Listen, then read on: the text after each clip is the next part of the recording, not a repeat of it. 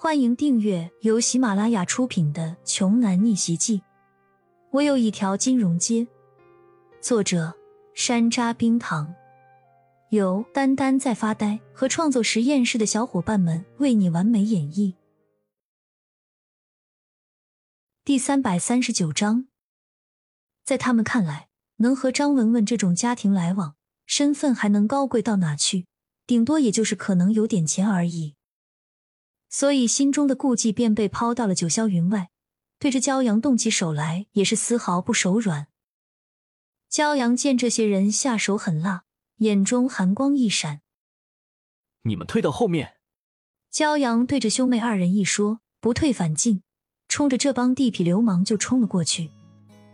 张文文惊慌的大叫一声：“骄阳，你别去啊，快跑！”他的哥哥也是紧张的喊道：“兄弟，别冲动，你打不过他们。”可是话还没说完，却被眼前的景象吓得张大了嘴巴，一副不可思议的样子。只见骄阳仿若闲庭信步，伸手就从一个混混手中夺过钢管，手中的钢管上下翻飞，明明就是一根普通的钢管，在骄阳手中仿若无坚不摧的神兵一样，每一棍下去。就会将一个混混挑飞，然后惨叫着倒在地上，生猛无比。我日，妹夫真的是牛逼啊！张文文的哥哥在一旁看着，眼睛里闪着星星，一脸崇拜。哥，别乱说，他只是我的朋友。张文文羞涩的看着人群中帅气的骄阳。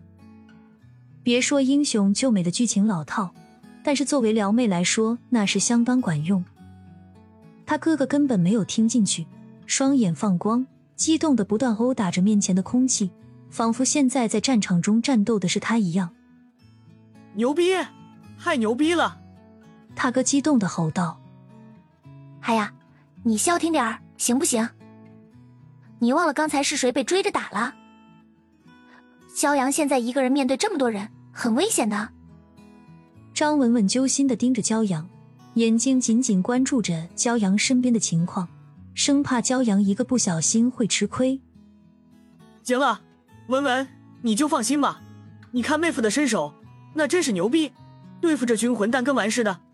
同样是男生，对于战斗还是有些眼力劲的，看得出来骄阳现在很轻松。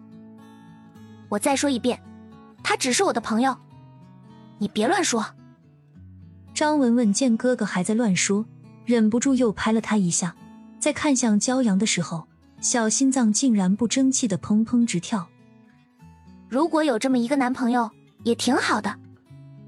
张文文脑子里莫名浮现出这么一个念头，连自己都被吓了一跳。张文文脸上忽然一阵发烫，这种危机的时候竟然还在胡思乱想。春天已经过去了，怎么还在思春？怎么回事？你们不是男女朋友？张文文的哥哥一愣，随即拍了拍妹妹的肩膀，说：“妹啊，这种男生可不能放过啊！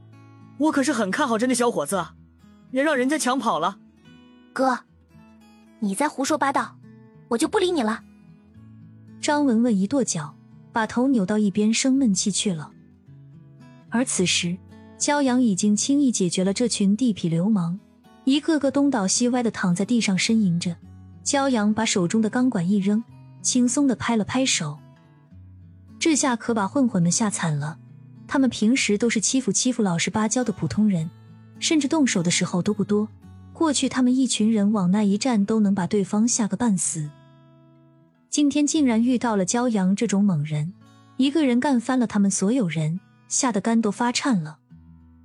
快跑啊！不知谁喊了一句。剩下的混混们纷纷丢下手中的武器，抱头四散奔逃。也好啊！